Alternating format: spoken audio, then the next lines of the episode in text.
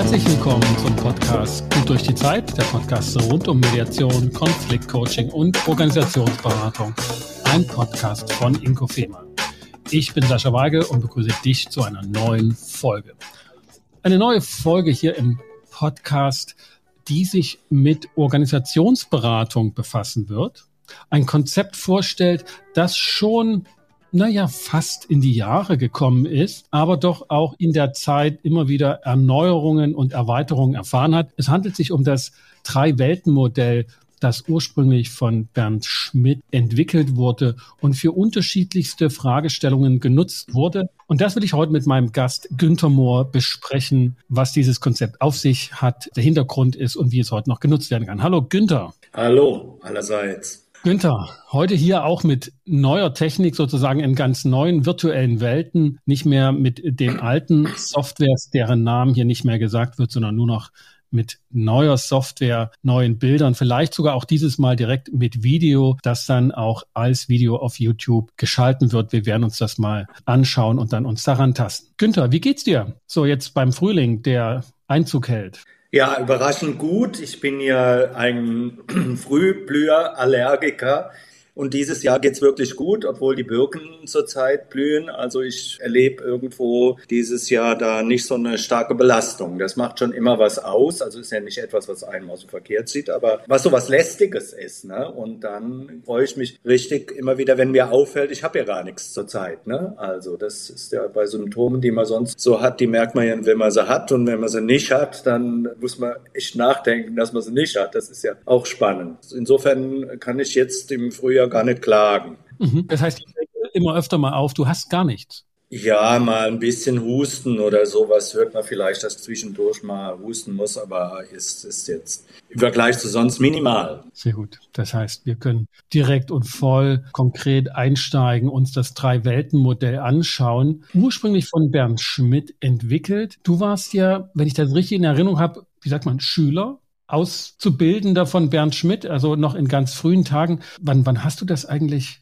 gemacht? Wie lange ist das her? Ja, ich habe den Bernd Schmidt, glaube ich, 1984 kennengelernt in einem Traumseminar, interessanterweise im Seminar Transaktionsanalyse und Träume. Und der hat dann auch schon an diesen Themen gebastelt und 1986 ist er sein Buch Systemische Transaktionsanalyse erschienen, wo er die Theater systemisch betrachtet und umformuliert sozusagen. Und ich meine, dass das Konzept da schon drin war. Ich habe es jetzt nicht total im Kopf, dass das zu dem Zeitpunkt entstanden ist. Und ist richtig, ich bezeichne mich auch als ein Schüler von Bernd Schmidt. Also der hat mir da unheimlich viel gegeben in der Entwicklung, in dem Lernen. Und äh, es war eine, eine ganz, ganz hervorragende Atmosphäre bei ihm zu lernen. Also ich hatte bis dahin so einen guten Lehrer wie Bernd Schmidt nicht erlebt. Ne? Also wo du wirklich so sein konntest, wie du warst. Und wir waren schon eine Gruppe von 15 Leuten und so gemischt, Organisationsleute, Therapeuten und so. Und jetzt mal unter uns, da waren schon noch einige schräge Vögel dabei. Und der Bernd, der konnte wirklich mit den Leuten individuell sehr, sehr gut ein sehr, sehr breites Spektrum von Menschen bedienen. Ne, das habe ich noch ja. Äh, ganz, ganz wertvoll in Erinnerung. Ich glaube auch, das ist eine seiner größten Verdienste, ne, dass er so völlig unterschiedliche Strömungen verbunden hat. Und auch in dem Drei-Welt-Modell wird das ja ganz deutlich, diese Ursprünge von Transaktionsanalyse aus der ne, humanistischen Psychologie und damit wirklich psychologische Konzepte und dann die systemische, systemtheoretische Konzeption da verbunden also ich würde gar nicht genau sagen, was, was angereichert hat, sondern das ist eine Mischung aus beiden Welten gleichmäßig und gleichwertig miteinander verbunden. Und du sagst, das war in der Zeit auch Mitte der 80er Jahre, also ging das los. Ich kann mich erinnern, ich hatte ein Buch von, das war kein Buch, das war ein Heft mit Wind und See, wo der Wind gesät wird oder so. Das war noch nicht in der Veröffentlichung mit ISBN-Nummer, sondern eine Sammlung von Konzepten, die dann später in dieser systemischen Transaktionsanalyse auch offiziell publiziert wurden. Es gab in den 90er Jahren ein Buch aus dem Jungfermann Verlag, Wo ist der Wind, wenn er nicht weht? Ne? Und das war im Grunde eine Weiterentwicklung dieses äh, einem Eigenverlag rausgegebenen Buches von 86 systemische Transaktionsanalyse. Ist interessant, damals fand man noch keinen Verlag für dieses Thema zu deinem, was du angedeutet hast. Ich glaube, was der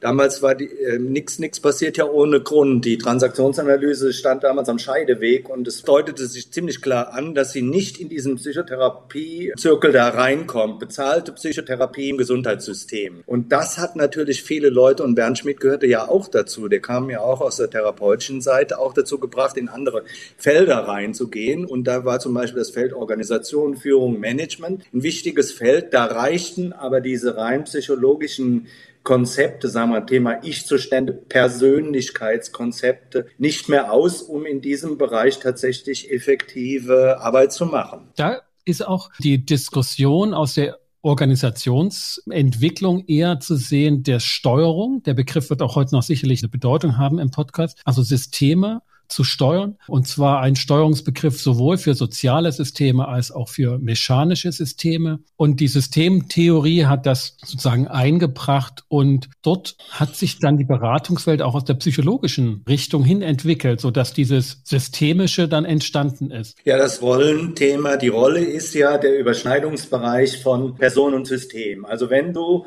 als Person in irgendeiner Weise ein System betrittst, also du ja immer in einem System, aber tun wir mal so, als wenn das so ein Vorgang wäre, dann bist du automatisch in einer Rolle. Ja, wenn du zu Hause bist, bist du in der Rolle deiner Privatrolle, deiner Familienrolle oder so. Wenn du bei deinen Eltern ins Haus wieder trittst, bist du wieder in der Privatrolle des Sohnes. Und äh, wenn du aber eine Firma betrittst, dann bist du in einer bestimmten Organisationsrolle bezüglich dieser Firma. Und wenn du einen Beruf lernst, da haben wir die, die schon die dritte Rollenwelt, dann entwickelst du eine bestimmte Einstellung, eine bestimmte Haltung mit Vorgehensweisen und so, die zu einem bestimmten Beruf dazugehört. Da bist du in einer Professionsrolle.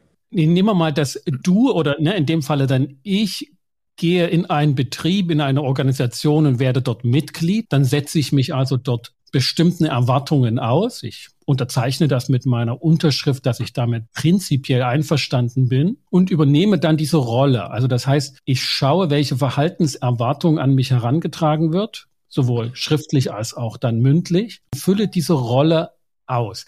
Das ist ja nicht mehr ich als ganze Persönlichkeit, sondern nur ein Teil von mir wird dann gewollt, nämlich das Organisationsmitglied. Welche Konsequenzen würdest du als Psychologe sagen? Bedeutet das in so einer Konzeption jetzt zu denken, dass ich da bestimmte Aspekte einbringe als Mitglied, aber auch bestimmte Aspekte außen vor lassen soll oder muss?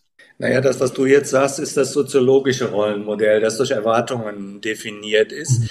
Mhm. Man muss sehen, dass von Bernd Schmidt das, das Drei-Welten-Modell, die Rolle ist da, kommt von, von einem anderen Hintergrund. Das ist quasi, der Hintergrund kommt von der Person. Die Person, die Rolle ist ja definiert bei Bernd Schmidt als ein kohärentes Muster aus Denken, Fühlen, Verhalten, Beziehungskonstellation und Wirklichkeitskonstruktion. Da kommt bei den letzten beiden Geschichten, da kommt dieses Erwartungsmoment mit hinein. Aber was zentral ist bei Bernd Schmidt ist schon, dass die Rolle auch etwas ist, was die Person aus macht. Deshalb die Frage, dass wenn ich in eine Rolle gehe, dass da bestimmte Teile draußen bleiben, das würde ich nicht so sagen. Ich würde eher sagen, dass das ist ja das Systemische, dass du in dem Moment kontextspezifisch handelst. Also dass deine, das, was deine Rolle ausmacht, die du gerade ausübst oder in der du dich auch findest, mit allem drum und dran, hat schon was sehr stark Persönliches und ist auf dieses Erwartungsmuster betroffen. Jeder macht sein eigenes da draus. Das darf man nicht auseinanderhalten. Das ist kein soziologisches Rollenmodell, das von außen irgendwelche Erwartungen da sind, sondern ein integratives Modell.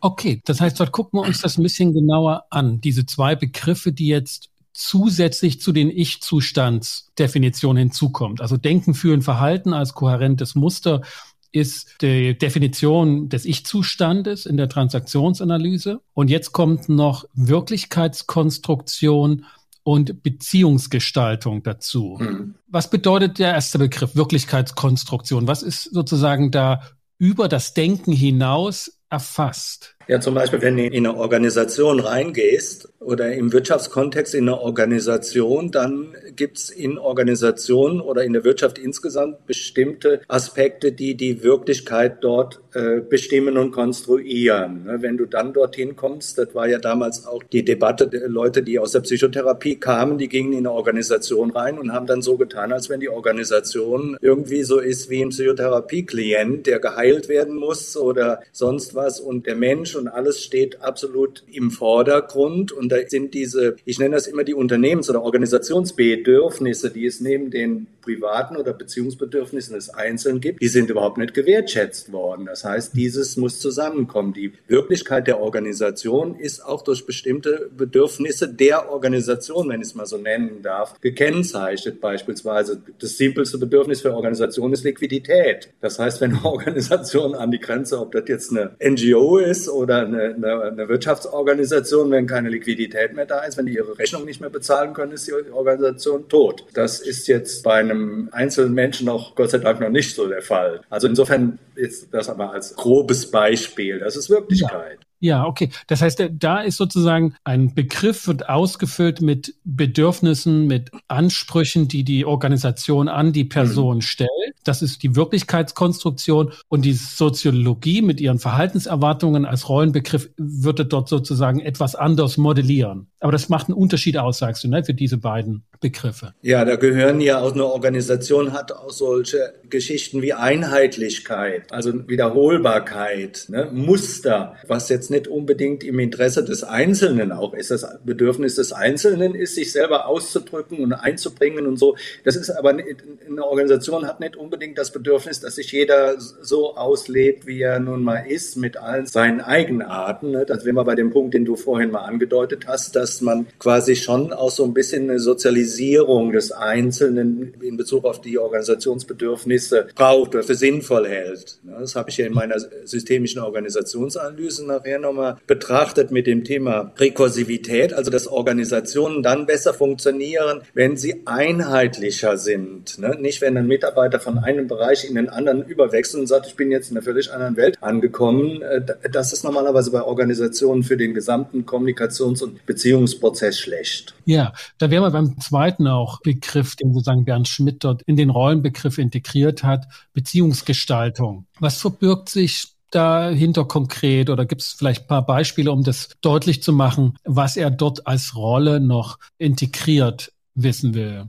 Ja, ich mache wieder ein Organisationsbeispiel. Wenn du mit Leuten aus Organisationen arbeitest, sind die in der Regel in eine einigermaßen hierarchische Organisation heute trotz aller Agilität und so weiter ja eingebunden. Das heißt, es gibt auch, sagen wir mal, so Dinge wie Arbeitsverträge, Direktionsrecht und so weiter. Also, dass du in dem Moment, wenn du in einer Organisation arbeitest, dass du dann auch gewisse, durch deinen Arbeitsvertrag auch bestimmte Rechte quasi abgibst sich auch ein bisschen fremdbestimmen lässt, ja. Mhm. Also diese Punkte werden als Beziehungsfaktoren bei Bernd Schmidt seinem Rollenbegriff integriert und würden auf der soziologischen Seite eben Verhaltenserwartungen formulieren. Damit haben wir jetzt den Rollenbegriff, zumindest die Anreicherung über den Ich-Zustand hinaus konkretisiert und können zu dem Rollen Weltenmodell nochmal zurückkommen. Denn dort werden die einzelnen Welten sozusagen modelliert, drei Stück im Ursprung. Du hast dann noch weitere dazugenommen und da drinnen werden verschiedene Rollen übernommen. Kannst du ein paar Beispiele äh, mal bringen, welche wir so in den einzelnen Welten übernehmen können? Also wir haben ja, ja ich denke, dass es zeigt sich ja immer so ein Stück, wenn diese Rollenwelten miteinander in Konflikt geraten. Ne, du hast einen bestimmten Beruf gelernt, also eine Professionsrolle. Und hast, sagen wir mal, irgendwie Betriebswirtschaft studiert, bist Kaufmann in deiner Professionsrolle, kommst jetzt in eine Organisation rein und ist einmal ein Familienunternehmen und stellst da fest, dass da ganz andere Maximen herrschen. Du übernimmst eine Organisationsrolle und dann merkst du, dass da gar nicht, sagen wir mal, Beförderung oder so wird überhaupt nicht nach Kriterien von Leistung oder so, sondern von Familienverbundenheit geschaffen. Dann kommen deine Welten, in denen du Du bist ja in beiden Welten. Du bist ja in der Organisationswelt, wenn du in diesem Unternehmen tätig bist. Und du hast deine Professionsethik. Das heißt, wie sollte die Wirtschaftsunternehmen funktionieren? Dann kriegst du einen inneren Konflikt an der Stelle. Ich denke, dafür ist das Rollenmodell sehr, sehr gut. Auch in anderen Dingen, wenn ich nehme noch, noch ist noch okay, dass ich noch ein Beispiel bringe? Ja, gerne. Ich, ich habe auch ein Beispiel sozusagen gerade im Kopf dazu, aber da kommen wir noch drauf zurück. Ich habe noch ein anderes Beispiel, was jetzt gar nicht mit Konflikten zu tun hat, aber wenn jemand in einem Unternehmen drin ist, in einer Organisationsrolle und steigt auf und übernimmt, sagen wir mal, die erste Führungsrolle oder die erste größere Führungsrolle. Menschen werden ja heutzutage nicht zur Führungskraft ausgebildet, gibt ja kein Managerzertifikat oder so, gibt wenig Weiterbildungen, im Gegensatz, sagen wir mal, zur Mediation oder Coaching, was wir machen, wo Leute zur Führungskraft ausgebildet werden. Die werden dann intern in Firmen so entwickelt und dann passiert in der Regel das, dass derjenige, der in die Führungsrolle jetzt neu reinkommt als junger Manager, dass er in der Regel seine alten Bilder von Führungsprozessen, die er mal erlebt hat, da auf diese Realität überträgt. Das heißt zum Beispiel, wie er in seiner Familie geführt worden ist. Es ist ja der erste zentrale Führungsprozess, den wir erfahren, ist uns, wie wir von Eltern geführt werden, von Vater und Mutter oder von älteren Geschwistern oder so. Ne? Die haben uns ja gar nicht gefragt, ob wir das wollen. Ja, aber da geht dann, geht's dann darum, dass derjenige tatsächlich diese Wirklichkeit des Erwachsenenführens in Organisationen erstmal lernen muss. Ne? Und von seinen Übertragungen, die er da reinbringt, aus seiner Geschichte vielleicht auch, wie er seinen ersten Meister erlebt hat oder seinen Lehrer oder sonst was, dass er von dem Abstand. Das heißt, die Erfahrungen aus der Privatwelt, die anderen Regeln und Methoden und Ethiken unterworfen ist, stoßen jetzt sozusagen in die Organisationswelt. Das, was Psychologen früher sagten, wir bringen unsere Familie mit und machen ja. unseren Vorgesetzten zum, zum Ersatzvater und unsere Kollegen zu den Schwistern. Das können wir dort sozusagen im Drei-Welten-Modell erläutern oder zumindest grafisch auch darstellen, was da geschieht. Ja, es ist auch didaktisch gut, wenn man das den jetzt dieser jungen Führungskraft, das denen mal klar macht und sagt, es ist eine andere Welt, in der du jetzt hier bist und da gelten andere Prinzipien, Beziehungskonstellationen, andere Rechte oder sowas zwischen den Leuten, andere Kommunikationsstile. Dann kommt das so ein bisschen raus aus dieser Haltung, du machst es nicht richtig oder so. Ich denke, dass das Drei-Welt-Modell, ich habe ja vier, fünf Welten daraus gemacht, man könnte sicherlich noch mehr machen, eine Menge Erklärungswert hat für Menschen. Ne? Mhm. Also, dass sie in dem Moment verstehen, dass es unterschiedliche Kontexte gibt. Das wäre so ein Punkt jetzt nochmal so auch zum Nutzen und zum Anwendungsbereich zu kommen. Also wir können das Konzept nutzen bei Konflikten oder auch proaktiv in der Führungsentwicklung, um Unterschiede deutlich zu machen aus Rollenwelten, die die Personen einfach auch mitbringen. Also wenn jemand halt in eine Organisation geht als Arbeitnehmer und oder Manager oder etc., dann bringt er halt eine private Welt einfach mit oder eben auch eine Professionswelt. Es wird ja heute kaum noch ungelernte, unprofessionelle angestellt.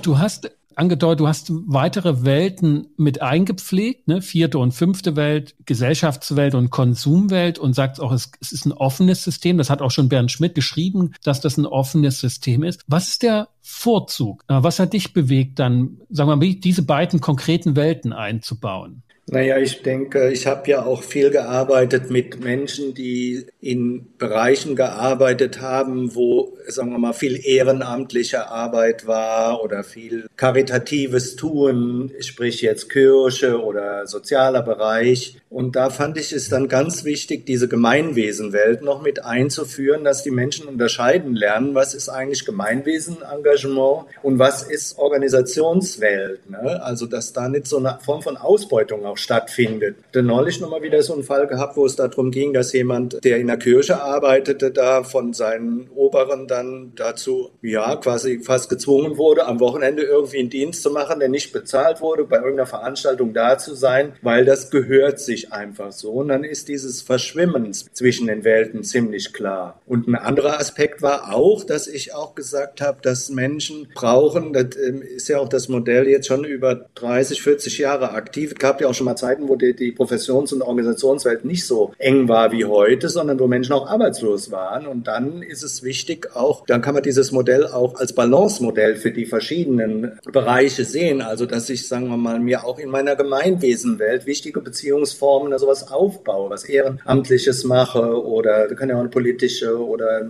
bei einer NGO oder Amnesty oder was auch immer Tätigkeit sein, dass wenn mir beruflich mal etwas passiert und ich dann nicht total in ein Loch falle, gar keine Beziehungsmuster mehr habe, nur noch auf die Privatwelt zurückfalle, dafür fand ich das sehr, sehr sinnvoll. Ja, das würde mich dazu führen, dass sozusagen die Organisationswelt in diesem Modell oder in dem Verständnis häufig eine ist, bei der man halt angestellt ist.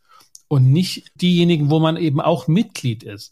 Also wenn ich heute in, in Workshops frage und mit Ausbildenden in den Ausbildungen immer, welche Mitglieder in Organisationen ihr seid, dann denkt ihr am Anfang immer so zwei, drei. Und es ist regelmäßig ein Dutzend Organisationen, wo sie mehr oder weniger als Mitglied, wenn auch als Karteileiche, geführt sind oder geführt werden und dass das ja, wir, dann in dem wir beide sind, ja, wir beide sind ja unternehmerisch tätig, du als äh, mit deinem Institut und ich freiberuflich. Das ist ja auch schon eine Organisationsrolle. Da fängt das an, ob du freiberuflich oder unternehmerisch oder ob du irgendwo angestellt bist. Das ist jetzt sagen wir mal einfach für den Business-Bereich. Aber andererseits äh, kommt darauf an, wie weit man eine Organisation fasst. Ich habe ja in meinem Organisationsmodell Organisation sehr weit gefasst. Das heißt, der Kunde gehört auch in irgendeiner Weise zur Organisation und die Lieferanten gehören dazu, wenn du ein weites Modell von einem Unternehmen beispielsweise machst. Und dann ist es so, wie du das beschreibst, wenn du das mal anguckst, bist du ganz schön viel Mitglied von Organisationen. Ne? Aber also du hast ich meine Passwörter zählen, ne?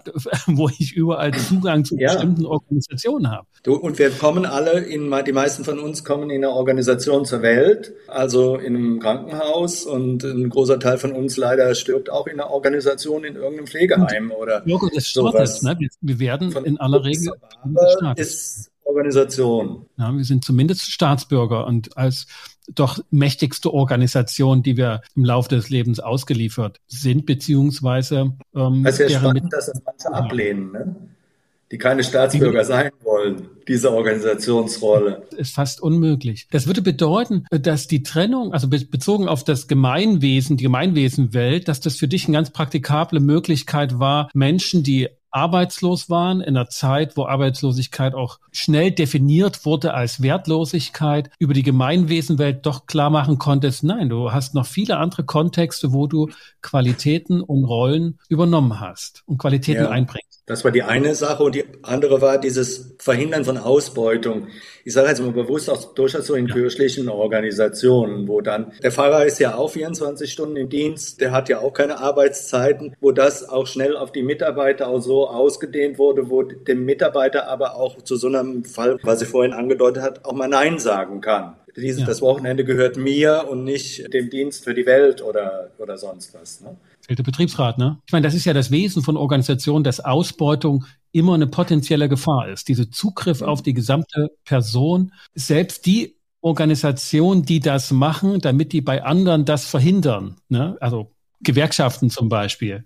Ganz klassischer Fall auch von Ausbeutungsorganisationen, deren Ziel es ist, in anderen Organisationen Ausbeutung zu verhindern. Zumindest ist das ein Aspekt. Ich glaube, dass die Gewerkschaften ein hohes Interesse daran haben, die Organisationsrollen ziemlich klar zu beschreiben ne, und mhm. abzugrenzen. Das ist natürlich alles agile Arbeiten, Homeoffice und so, was wir heute haben, wo auch wieder so eine Entgrenzung stattfindet, ne, wo die, diese Rollenwelten jetzt nicht mehr so sichtbar. Natürlich sind die weiter da, aber wo da so eine Mixtur entsteht. Wenn man die Betriebsräte von Gewerkschaften fragt, wie ist denn das bei euch in der Organisation, dann haben die genau die gleichen Tendenzen von Ausbeutung und Spannungsverhältnissen zu den einzelnen Personen. Das, was du ja auch in der Kirche beobachtet hast, und ich glaube, das, was wir auch in anderen idealistisch geprägten oder Tendenzbetrieben sehen, diese Tendenz zur, zur Ausbeutung. Ich will noch die, die fünfte Welt, die du ja genannt hast, ne, und ausformulierte, die Konsumwelt. Das fand ich interessant, weil ich da jetzt nicht genau wusste, welche unterschiedlichen Rollen in dieser Welt übernommen werden können, sondern natürlich der Konsument, was eine wichtige gesellschaftliche Rolle ist, wenn man das mal als Gesamtgesellschaft betrachten will. Was war für dich der leitende Gedanke, das noch mit anzureichern?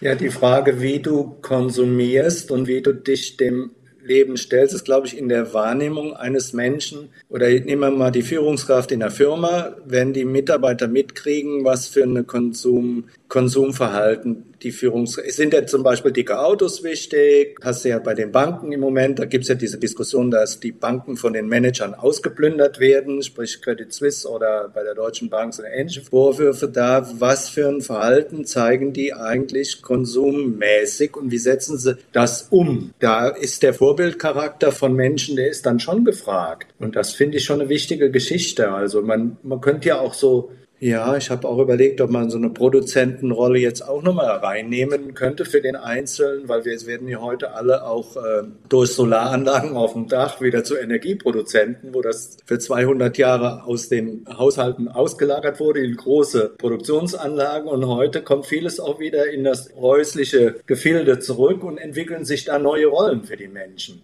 Ne? Und dass dieses, was konsumierst du, was produzierst du, wie bist du selber an der Wirtschaft beteiligt, hat für dich selber einen hohen Stellenwert, glaube ich, für die eigene Persönlichkeit. Wie bist du da engagiert? Ist aber auch für die Wahrnehmung von anderen ziemlich wichtig.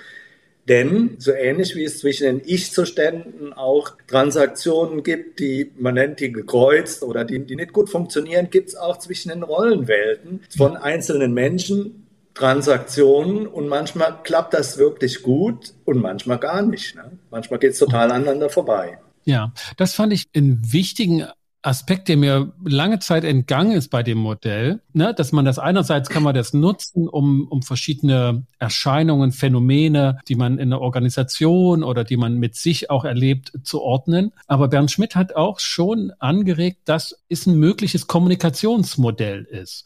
Dass wir also Kommunikationen, so wie wir das in der Transaktionsanalyse auch machen, nach den Inhalten strukturieren können und dass wir dann Kreuzungen oder aneinander vorbeireden konzeptionalisieren können, wenn halt in einer Organisation, ich bin zum Beispiel momentan viel in Wissenschaftsorganisationen, wo die Professionalität als Wissenschaftler in einem hohen Maß im Vordergrund steht. Und wenn dann in na, so bundesweiten Gesellschaften eine organisationale Ansprache oder Notwendigkeit kommt, dann kollidiert das häufig mit den mhm. Vorstellungen der Professionswelt. Und dass wir das wirklich als Kommunikationsmodell auch nutzen können, was ja dann auch mit den Erweiterungen noch mehr Erklärungswert ermöglichen würde. Ja, ich meine, das Beispiel, was du nennst, so universitärer Bereich oder auch Gesundheitsbereich, Krankenhäuser, da hast du meistens auch in Führungspositionen Leute, die eigentlich auch wenig als Führungskraft in irgendeiner Weise geschult oder ausgebildet sind, sondern die einen hohen Professionsgrad haben. Der Professor so und so ist Chefarzt, hat aber die Organisationsrolle, ist im Grunde auch der Manager seines Bereiches dann, mit den Leuten in Kommunikation zu treten. Dann ist die Gefahr ziemlich groß, dass der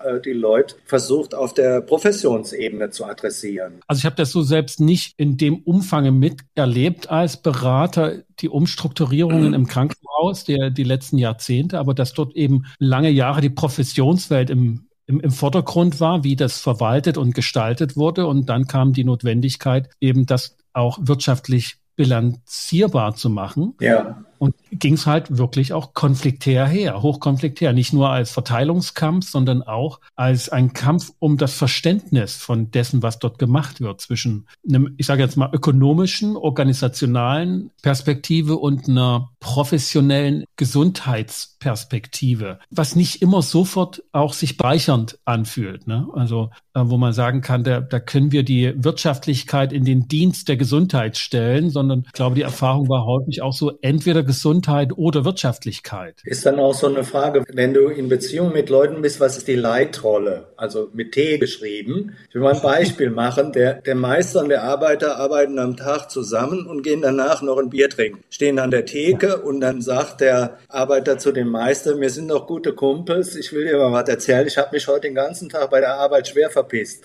Ja, Privatrolle an Privatrolle.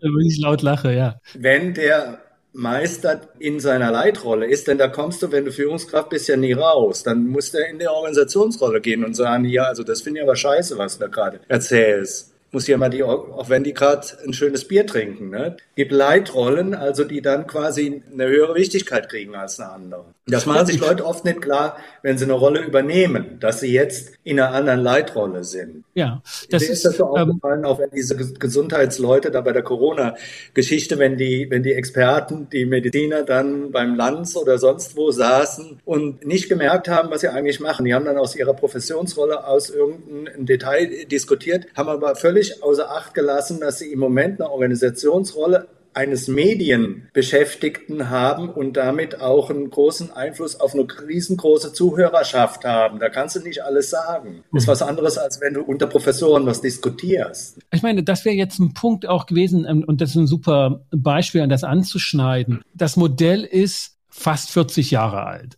Gehen wir mal von 40 Jahre aus. Und es ist eine Zeit, von der allgemein behauptet wird, sie hat sich wahnsinnig schnell entwickelt und die Organisationen haben sich entwickelt. Und das, was früher mal Dienst war, Dienst und Schnaps ist Schnaps war, wird häufig manchmal in Frage gestellt. Oder die Privatwelt, Privatqualitäten werden in den Dienst der Organisation gestellt. Es werden Kindertagesstätten, feines Mittagessen und Organisationen wollen den totalen Menschen, die totale Motivation, das Herzblut der Mitarbeiter im Motivationsbereich. Also man könnte sagen, die Welt ist wieder so ein bisschen zusammengewachsen, was früher Dienst und Dienst war und Privatwelt, Privatwelt getrennt schön. Das kommt wieder zusammen. Symbolisiert finde ich immer durch unser Smartphone, wo wir immer die Berufswelt und die Privatwelt, wenn wir sie nicht auf zwei Telefone verbannen, immer in einer Tasche haben. Wie weit trägt das Modell nach der, nach sozusagen heutigen modernen ich will gar nicht sagen besseren, sondern einfach moderneren oder postmodernen Arbeitswelt,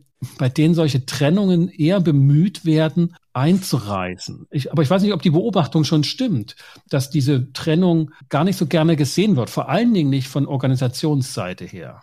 Naja, 40 Jahre ist ja für ein psychologisches Modell nicht allzu viel. Ich will mal zwei Beispiele sagen. Ich glaube, dass es sehr tragfähig ist, wenn man die Generationen Y und Z heute, wenn die in ein Rekrutierungsgespräch kommen bei einer Firma, dann stellen die heute sowieso andersrum, dass die Firma sich bei dem Mitarbeiter bewirbt und nicht umgekehrt. Also, dass der Mitarbeiter dann sehr schnell fragt, wie ist denn hier jetzt Lebensstil, Integration und so weiter und so fort? Wie geht's denn hier mit der Work-Life-Balance und so weiter? Also eine ziemlich klare Trennung ein einfordern. Ne? Auf der anderen Seite hast du natürlich so einen Trend, dass die Firmen haben immer versucht, irgendwie mit, mit Purpose-Bewegung oder so, irgendwie die Leute mehr einzufangen noch, dass sie quasi dedicated sind, also so die Bestimmung, die Berufung in der Organisation finden und dann mehr geben, als eigentlich ihnen vielleicht gut tut oder als auch der Arbeitsvertrag verlangt. Also insofern denke ich, da gibt es verschiedene Bewegungen. Ich finde aber, dieses Modell ist dafür für, für beide diese Entwicklungen gut.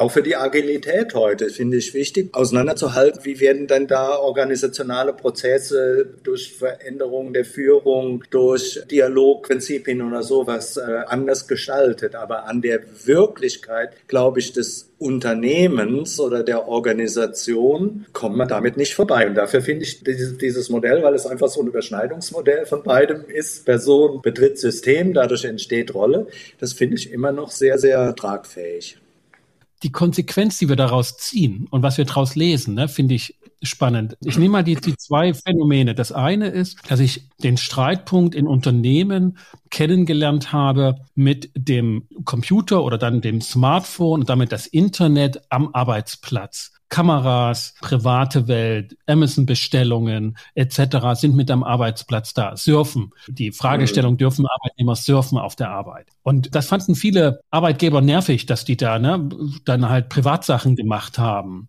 Und auf der anderen Seite jetzt die Bewegung sozusagen zurück. Die Organisation greift in die private Welt hinein im Homeoffice-Bereich. Der Computer und der Kontakt zu den Kollegen und Vorgesetzten steht praktisch zu Hause auf dem Küchentisch. Mhm. Und also das Modell könnte ja nahelegen, Chef, Vorgesetzte, wenn du jetzt den Mitarbeiter im Homeoffice ansprichst, dann bist du mit jemandem im Kontakt, der ist mehr im Home als im Office.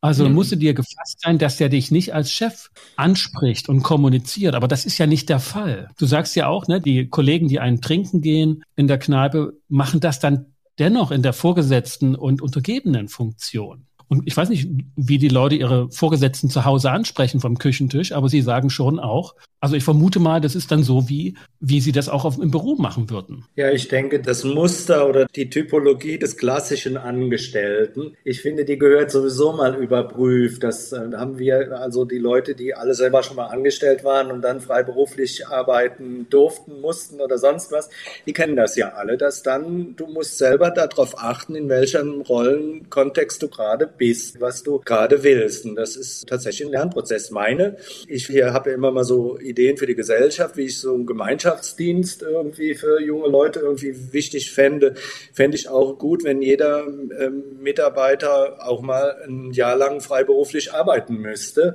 Dann äh, bekommt er eine ganz andere Verantwortung, eine ganz andere Beziehung zum, zum Thema Arbeit, dass das nicht irgendwie eine Fortsetzung des sich unterwerfen unter irgendeiner Autoritätsbeziehung ist, sondern dass das etwas ist, wo ich selber mich auch finden kann. Also ein Stück Persönlichkeitsentwicklung mit auch diesen Abgrenzungsgeschichten braucht. Wenn wir beim Modell bleiben, innerhalb der einzelnen Rollen tut es uns gut, wenn wir verschiedene Positionen drin haben. Ich bin Volkswirt und Psychologe. Das heißt, manchmal kriege ich einen Auftrag, obwohl ich Psychologe bin und manchmal weil. Aber trotzdem ist für mich sehr reichhaltig, dass ich diese Multiperspektivität darüber habe. Die fängt bei den Rollen an und innerhalb der Rollen gilt das auch. Und da findet sich ja auch im Modell grafisch die Persönlichkeit verortet. Ne? Das ist ja so der, der Kern dieses Modells. Und damit könnte man es auch nehmen und nutzen für Persönlichkeitsentwicklungsaspekte. Ja, das ist ein fortgeschrittener Zyklus. Der Bernd Schmidt hat die Persönlichkeit am Anfang nicht in der Mitte gehabt. Das ist erst durch den Rolf Balling mit reingekommen und ich finde das auch eine gute Idee. Der Bernd hatte nämlich so die Idee, du bist immer in der Rolle. Und die Rolle ist eigentlich, ne, so nach dem Motto von Udo Lindenberg, ich bin eigentlich ganz anders, äh, doch ich komme so selten dazu. Er sagt, ja, so eine Ausrede geht nicht. Du bist immer Person, ja. Und da nochmal irgendwie so einen Kern reinzumalen, ich finde es auch gut, weil ich glaube, dass diese Rollenerfahrungen uns auch insgesamt in irgendeinem Kern entwickeln. Aber das ist nicht das Ursprungsmodell von Bernd Schmidt. Der hat diese Person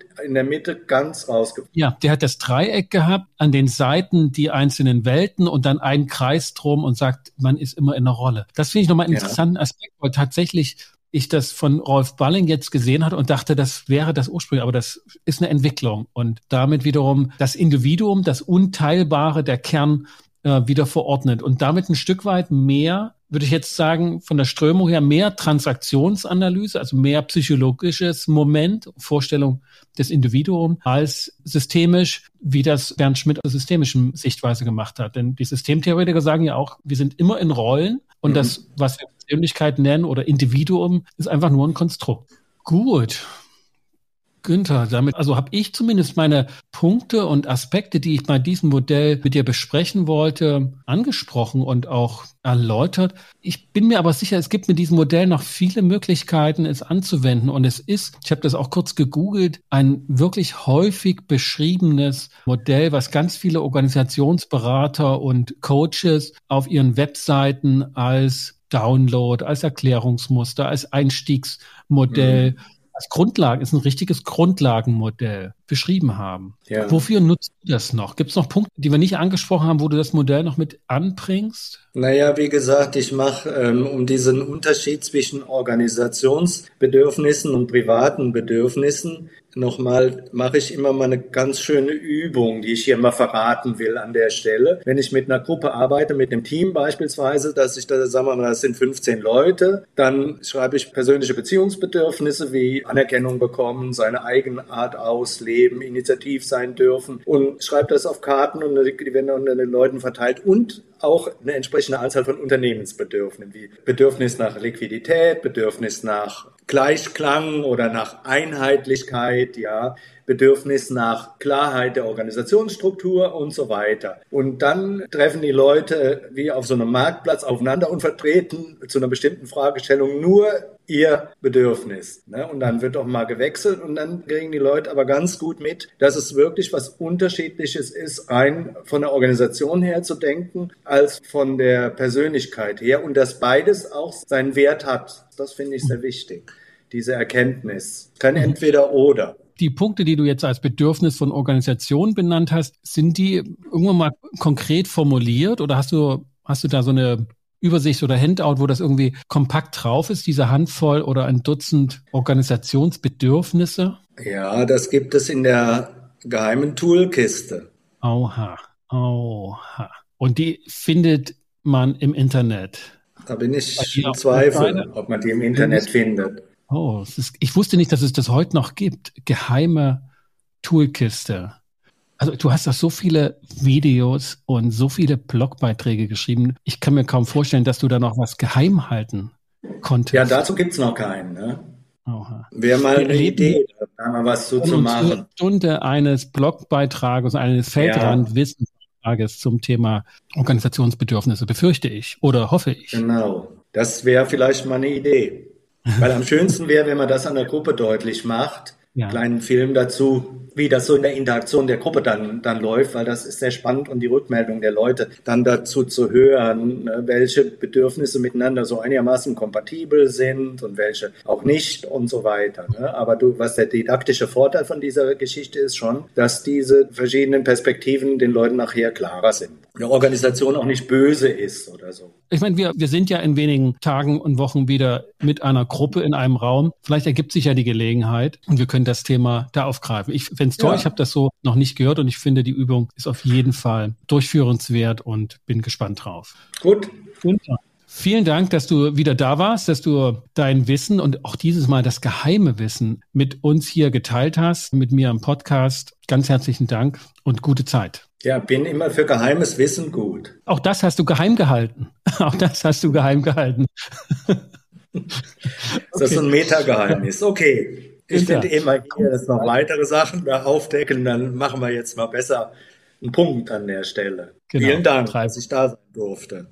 Gerne, immer wieder und bis bald. Bis dann. Liebe Zuhörer und Zuhörer, das war mein Podcast mit Günter Mohr zum Thema Drei-Welten-Modell beziehungsweise Vier- und Fünf-Welten-Modell. Günter Mohr hat zu den Organisationswelten und der Professions- und Privatwelt noch die Konsumwelt und die Gemeinwesenwelt aus ganz spezifischen Beratungsgründen weiterentwickelt und hinan äh, zusätzlich eingepflegt. Wir haben auch erläutert, wie das Drei-Welten-Modell genutzt wird in Coachings und Organisationskontexten. Wir können es als Kommunikationsmodell, als Persönlichkeitsentwicklungsmodell nutzen und auch, ja, Konflikte, Probleme in der Kommunikation daran erläutern. Vielen Dank, dass du und ihr wieder mit dabei wart, hier beim Podcast Gut durch die Zeit, bei dem über Coaching, Konfliktberatung und Mediation gepodcastet wird. Wenn du ein Feedback hinterlässt, würde ich mich freuen auf Apple Podcast oder auch auf Google Business. Abonniere den Podcast, wenn du das noch nicht gemacht hast und sag deinen Freunden Bescheid,